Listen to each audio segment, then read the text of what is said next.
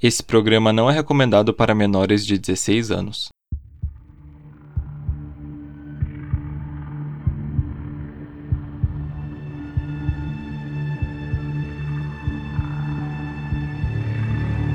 Em uma pequena cidade no litoral do sul brasileiro, o desaparecimento de uma criança chama a atenção de todo o país. Durante a investigação, muitas pistas apontam para um sujeito. Entretanto, elas não foram o suficiente para resolver o caso. Esse é o podcast Clube dos Detetives. Eu sou Rodolfo. E eu sou a Patrícia, e hoje vamos falar sobre o desaparecimento de Bruno Leal. Agora fiquem com os nossos recados e a gente já volta.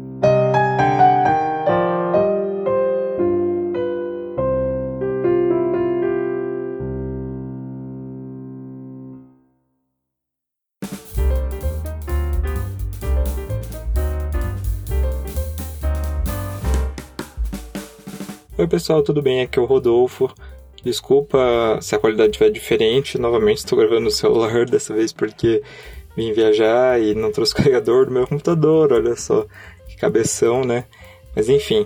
Então vou ser recados super rápidos, que é para você seguir a gente nas redes sociais, Twitter, Instagram, arroba podcast CDD.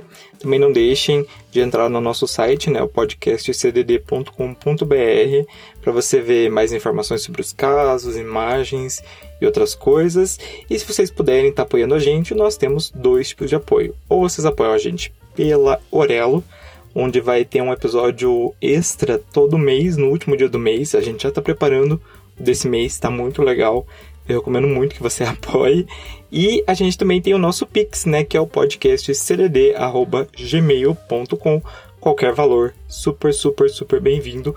E uma última é, na verdade, um último recado é que eu peço para vocês fiquem de olho no nosso Instagram, porque logo eu vou divulgar uma coisa muito, muito legal, uma coisa meio pessoal, mas que eu acho que, nossa, vai ajudar muito é, assim, ai, não tem palavras.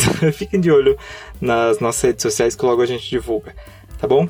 Então é isso, vamos para o nosso episódio.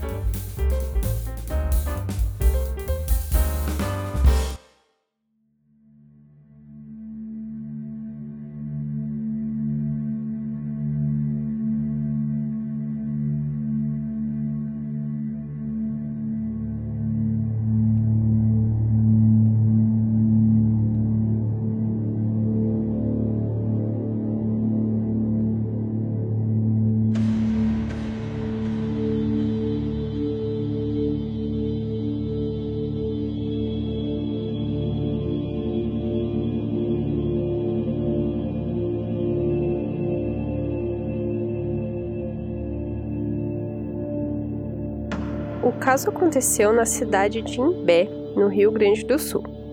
Imbé fica localizado no litoral norte do estado, a 130 quilômetros de Porto Alegre. A cidade tem uma população fixa de pouco mais de 23 mil habitantes, mas isso ultrapassa 100 mil durante a alta temporada. As praias de Imbé são extensas e têm um mar agitado, o que atrai muitos surfistas para a região. Além disso, existe uma região chamada de Beira Rio, onde desemboca o rio Tramandaí. O encontro das águas do rio com o mar provoca a pororoca, uma onda que pode chegar a até 6 metros de altura, e o que torna o local um ponto turístico bastante atrativo. Em Imbé, mais precisamente no balneário de Imara, morava Bruno Leal da Silva nascido em 15 de agosto de 1989 e que tinha 9 anos na época do caso. O Bruno era filho da cozinheira Deversina Franca Leal e do construtor Nazareno Cardoso da Silva. Ele tinha um irmão e uma irmã. Na manhã do dia 10 de julho de 1999, Bruno pediu autorização da mãe para ir de bicicleta até a obra onde o pai estava trabalhando e essa obra ficava no balneário Atlântida Sul, um caminho que levava cerca de 10 minutos ali de bicicleta. A mãe permitiu, mas ela instruiu o Bruno que ele deveria voltar cedo para o almoço porque ele tinha catequese naquela tarde. Próximo ao meio-dia, Nazareno retornou da obra sem o filho. E aí a mãe do Bruno, né, a Deversina, questionou sobre onde ele estava e o pai não sabia que o filho tinha ido até a obra. Os dois, muito preocupados, saíram para procurar. Primeiro, eles fizeram uma busca ali de moto pelas ruas do balneário e depois foram procurar na praia. A Diversina percebeu que dava para ver as marcas dos pneus assim da bicicleta do Bruno. E essas marcas saíam da casa da família, indo em direção ao Atlântida Sul. Porém, em um certo momento, elas cruzavam com marcas de pneus de carro e pegadas de um adulto. No fim dessas marcas, eles acharam a bicicleta do Bruno, que estava jogada em um banco de areia. Uma semana após o desaparecimento, um homem desconhecido procurou os pais de Bruno, dizendo se tratar de um vidente, que teria pista de onde o garoto estava. Esse homem era Wilson Roque Bonamigo, um massoterapeuta que, em algumas fontes, também seria dono de um centro espírita. O Wilson indicou alguns locais que chegaram a ser periciados pela polícia, mas sem nenhum resultado. Como as pistas que Wilson dava eram muito desconexas, o delegado responsável pelo caso na época começou a desconfiar que ele tinha algum envolvimento no desaparecimento. E então, em 25 de julho de 1999, o Wilson foi preso por atrapalhar a investigação, mas ele acabou sendo solto três dias depois. Em agosto, o delegado pediu uma perícia no carro dele e encontrou marcas de pedais de uma bicicleta na lataria. Posteriormente, o Instituto Médico Legal de São Paulo realizou um exame específico que confirmou que a tinta encontrada nessas marcas era compatível com tinta utilizada na pintura de bicicletas. Porém, nunca foi concluído se era especificamente da bicicleta do Bruno.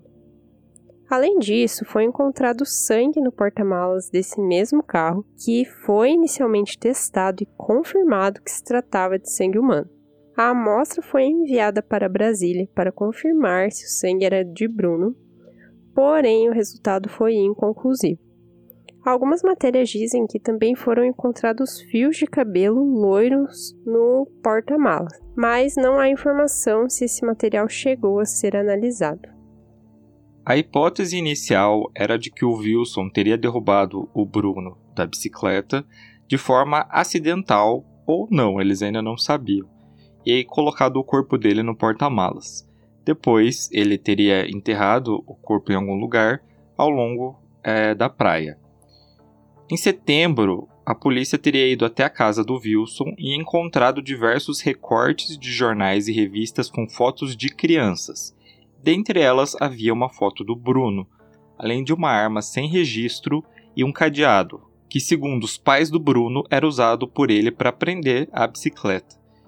Realizando escavações na praia, foi encontrada uma estátua considerada satânica, além de um papel com o nome completo do Bruno escrito sete vezes e preso a uma cruz de madeira, próximo a onde foi localizada a bicicleta do garoto.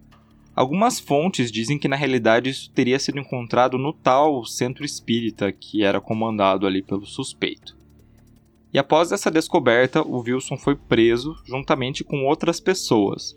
A gente não sabe exatamente quantas pessoas foram, porque algumas fontes dizem duas, outras fontes dizem cinco.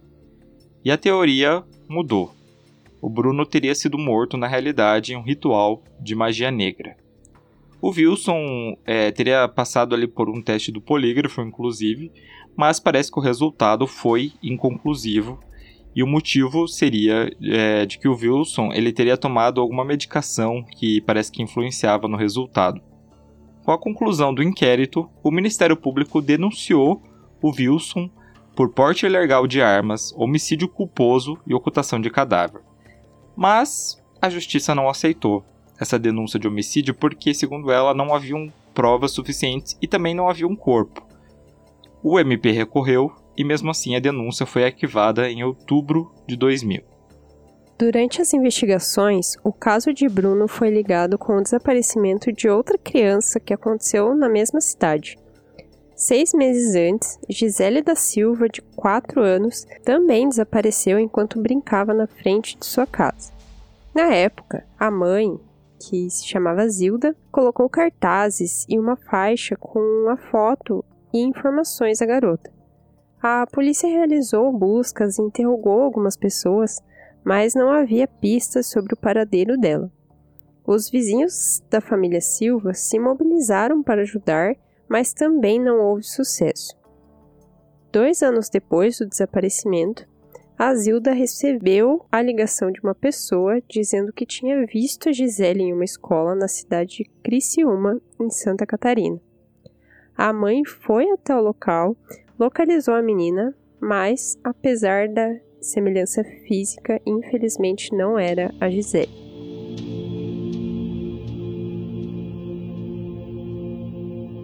Agora falando um pouco sobre teorias, né? E levando em consideração que o Wilson realmente foi o culpado, existem quatro teorias do que teria acontecido com o Bruno.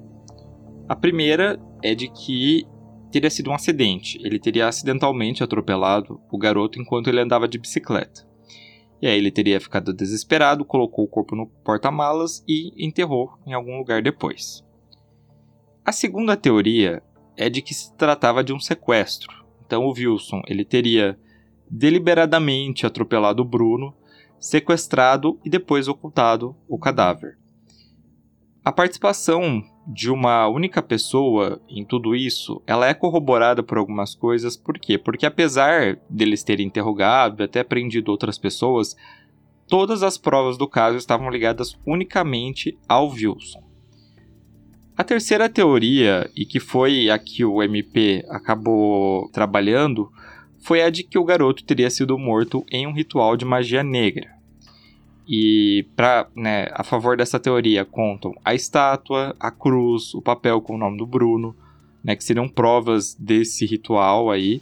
E os suspeitos presos seriam todos pertencentes a uma mesma seita satânica, ou algo do gênero. Durante os anos 80 e 90, vamos relembrar que muitos casos de desaparecimento e também morte de crianças foram ligadas as supostas seitas satânicas. Isso incluiu o caso Evandro, que foi aqui no litoral do Paraná, e o do Michel Mendes, que foi em Goiás. O caso do Bruno, inclusive, ele chegou a ser ligado com o caso do Leandro Bossi, também no litoral do Paraná. O Leandro, que ficou por muitos anos é, sendo considerado desaparecido, e a ossada dele é, já tinha sido encontrada, né, perto de onde tinha sido encontrado o corpo do Evandro, né, quem escutou o Projeto Humanos lá do caso Evandro sabe do que a gente está falando. Entretanto, é, como o corpo do Bruno nunca foi encontrado, então nunca ficou comprovado que ele teria realmente sido morto de uma forma ritualística. Já a última teoria, ela vem de uma informação que foi a mãe do Bruno que deu numa entrevista para o programa Domingo Espetacular. Segundo ela, os policiais na casa do Wilson teriam encontrado dois passaportes que pertenciam a duas mulheres, uma da Itália e outra da Alemanha. E essas mulheres, apesar de nunca terem o um nome divulgado, elas teriam ficado hospedadas na casa do Wilson no período em que o Bruno desapareceu. E segundo a Deversina, ela acredita que o filho pode ter sido levado para fora do país e que talvez ele ainda esteja vivo. Em 2001, um ano após a liberação dos suspeitos, um pescador encontrou um crânio humano na beira da praia de Atlântida Sul, a apenas 200 metros de onde foi encontrada a bicicleta de Bruno. O crânio foi levado para análise no Departamento Médico Legal e foi realizado um teste de DNA que acabou descartando que fosse o crânio do garoto. Em 2019, quando o caso completou 20 anos, a rede de TV RBS realizou uma reportagem especial sobre o desaparecimento de Bruno. Devido à repercussão, o delegado Antônio Hackett Jr. decidiu revisar o inquérito. Segundo ele, como o caso foi arquivado pela Justiça, só poderia ser reaberto se fosse encontrada uma nova pista, que infelizmente ainda não existia até o momento.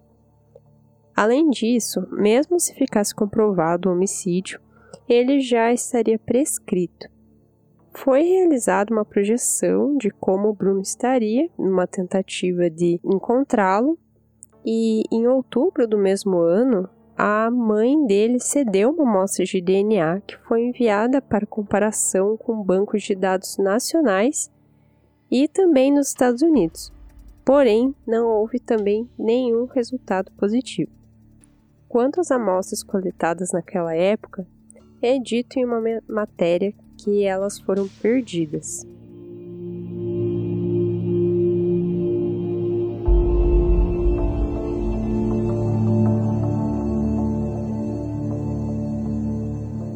Bom, gente, antes de comentar o caso, eu quero fazer uma aspas aqui. Porque assim, não sei se vocês lembram, a gente comentou no caso da Janete de Palma, que foi o episódio número 44, inclusive com a Gabi Laroca. E a gente falou um pouco sobre pânico satânico, né? Essa questão das mortes ritualísticas, né? E de como isso foi muito aumentado, né? Nunca ficou comprovado que existiam seitas agindo da forma como era comentado, era falado e tal.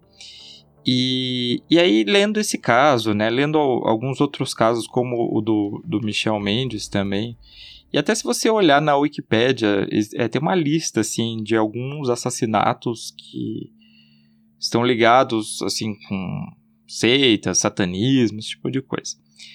E aí eu fiquei um pouco com dúvida, assim, né, do que seria real e do que não seria nisso. E aí eu dei uma pesquisada, eu não coloquei na pauta, mas eu achei que seria interessante falar. Por que, que não é considerado que existem né, seitas agindo e sacrificando e pessoas, crianças e etc.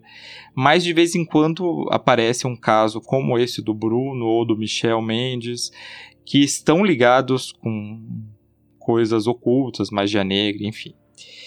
E o que eu achei de resposta, também não só pesquisando, mas até se você deduzir um, algumas coisas, é uma coisa que fica bem claro é que, assim, eu não sou satanista, imagino que a Patrícia também não, e a gente não, não conhece, né, essa, essa religião, essa crença, enfim. Mas uma coisa que a Gabi até falou no episódio é que mesmo no uh, o satanismo que realiza missa negra, né, acho que o mais conhecido, né, é, eles não têm sacrifícios de pessoas. Então não faz sentido é um caso como esse estar ligado com a religião, entre aspas, satanismo, porque é, isso não faz parte da doutrina. É a mesma coisa que se, por exemplo, um padre sacrificasse uma pessoa e eles falarem que isso está ligado ao catolicismo. Não está, porque nas bases do catolicismo não tem sacrifício humano.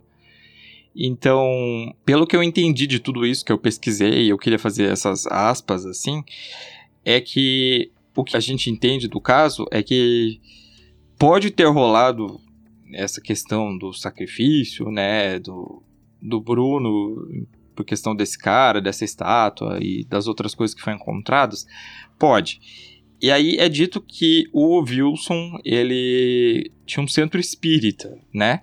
Só que assim, se você conhece um mínimo do espiritismo, você sabe que não tem sacrifício lá, de nenhum tipo. A única religião que, pelo menos, eu conheço, né, que eu posso dizer que eu sei que tem sacrifícios, no caso são sacrifícios de animais, é o candomblé, né? Muita gente pensa em um banda, candomblé, religiões de matriz africanas, coloca tudo no mesmo balaio, mas a única coisa que eu já pesquisei, que eu já li, que já me falaram, né, até as pessoas praticantes, é que no candomblé existem, né, sacrifícios, mas até mesmo esses sacrifícios, por exemplo, se eles matam um, uma galinha, né, e fazem, oferecem para alguma entidade, enfim, isso até muitas vezes é consumido pelo, pelas pessoas que frequentam, né, depois do, do ritual, né, digamos assim.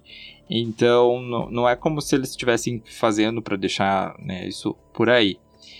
É, então, o que, que eu estou querendo dizer com tudo isso? É que, assim, é, eu achei importante fazer um, um, umas aspas, porque é, pode existir casos de indivíduos perturbados que é, na cabeça deles fazem um ritual macabro do sacrifício de qualquer coisa, desde um animal até uma pessoa, para uma entidade, pode existir. Sim, pode existir. Mas isso está ligado com, por exemplo, a igreja é, satânica lá do, do Aleister Crowley, né, que é a mais famosa, imagino, com alguma religião de matriz africana? Não, porque na base de nenhuma religião é, pelo menos dessas que a gente está falando, não existe sacrifício humano. Acho que você, concorda, amiga? Eu concordo. Eu tava pensando exatamente nisso que você falou. Talvez uma pessoa que tá perturbada, ela quer uma coisa muito, ela acha que talvez ah, essa religião X faz sacrifício, ah, e talvez, sei lá, tô, assim, tô, é uma sugestão, assim, pensando uma, como uma mente perturbada funcionaria, né? Tipo, ah, quem, e, e se eu intensificar esse sacrifício, será que não vem mais rápido? Será que não vem, sei lá, de forma mais gloriosa, grandiosa? Uma mente bem perturbada mesmo, assim. Eu penso que a, a cabeça das pessoas funcionaria assim. Tipo, não tem nada a ver com a religião, e sim com, com a perspectiva da pessoa ali querendo alguma coisa, agindo a ganância, agindo com a mente em um outro estado, né? É, porque realmente é estranho aparecer essas, essas coisas ali junto, o nome dele, a cruz, aquela criatura ali que eu até remeti assim, parece um, um Beelzebub, um Baphomet, assim, meio, meio feito de uma forma assim improvisada, sei lá, porque parece um bicho taxidermizado de uma forma bem pouco profissional ali, sei lá. E concordo com você. É, para quem não tá vendo a imagem, a gente vai deixar lá no site, mas a estátua que foi encontrada é tipo é um um ser é, ele tem corpo humano, dá pra ver até o órgão genital, assim, ele tem umas garras na mão, ele tem asas compridas, e, só que ele tem cabeça de bode, eu imagino que seja, né? É, remete bastante ao Bafomé. É, eu nem vou me atrever a, a explicar o que, que é Bafomé, o que, que não é, porque eu, eu juro, eu não entendo nada dessas coisas, então é, não, vou, não vou falar alguma coisa aqui porque eu não sei o que, exatamente não sei o que é. A gente diz, né, que isso remete a ele, né, não quer dizer que seja uma representação dele, porque a gente não sabe. Mas é tudo muito esquisito, né? É com certeza. Se eu encontrasse isso na praia, eu ficaria bastante assustado, né?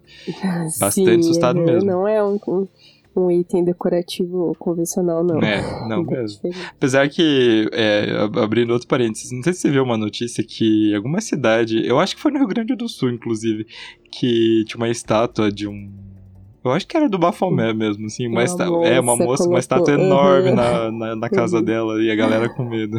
É, cada um que tem o santo, né? Tem gente que tem as casinhas antigas aqui de Curitiba, às vezes tem, assim, bem em cima da, da, da parede, na parede da frente, né? Tem, tipo, sei lá, Nossa Senhora Aparecida ali e tal cada um com seu santo, né? É, é bem isso. A julgar, né? Fazer o quê? Mas é engraçado porque é enorme, né? Não é um negocinho assim, ah, imenso. Claro. É, contanto que você não, não, não esteja fazendo mal para ninguém, né? Cada um acredita naquilo que, que quiser, Exatamente. né? Que eu, que eu penso. Assim, esse Wilson é muito suspeito com certeza absoluta, né? E eu acho que nesse caso a polícia até fez um trabalho muito bom, mas que realmente é... eu acho que aconteceram duas coisas. Primeiro, infelizmente, é... os testes que fizeram é... o teste da bicicleta ali, da, da tinta, foi, eu achei que foi muito bom e tal. Mas o, o teste lá que deu inconclusivo é porque na época o teste de DNA ele não era tão bom como é hoje. Né?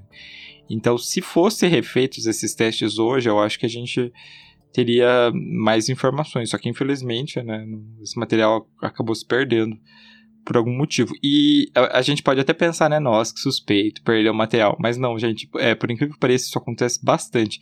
Porque os casos vão sendo arquivados e às vezes acontece alguma coisa na delegacia mesmo. É, alguém joga fora por querer sem querer, porque pensa, ah, ninguém vai mexer nisso aqui mesmo. O negócio tá parado faz 20 anos, né? Ninguém vai mexer. Pega e joga fora, sabe? E a experiência de uma pessoa que trabalhou num, num laboratório de toxicologia celular.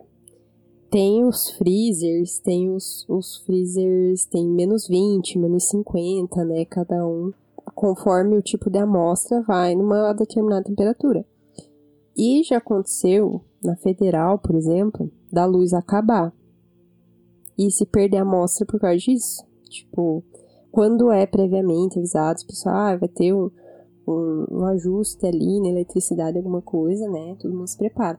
Agora, quando acaba a luz e fica muito tempo, também pode se perder. Então pode até acontecer esse tipo de coisa, né? Ninguém justificou nada o que aconteceu. Mas infelizmente as coisas se perdem mesmo. É, nesse dia eles mandarem para Brasília, pra, as coisas para Brasília, para São Paulo, assim, indo e voltando dos anos quando não tinha um controle mais rígido através de informática, essas coisas, isso acabou, Sim. tipo, acabou se desviando e alguém Já olhou. É suficiente. É, alguém deve ter olhado lá em Brasília, nossa, não sei nem quem é essa pessoa que deve ter jogado fora, infelizmente, sabe? Esse, esse, tipo de coisa, infelizmente, acontece, mais do que a gente gostaria. É, daí, infelizmente, não tem o que fazer. Mas eu acho que o Wilson também. Assim, é o mais simples. Eu acho que é sempre a coisa mais óbvia, mais simples é, é o é o que aconteceu, sabe? E, e, e teve muitas pistas ali apontando para ele, muita coisa estranha.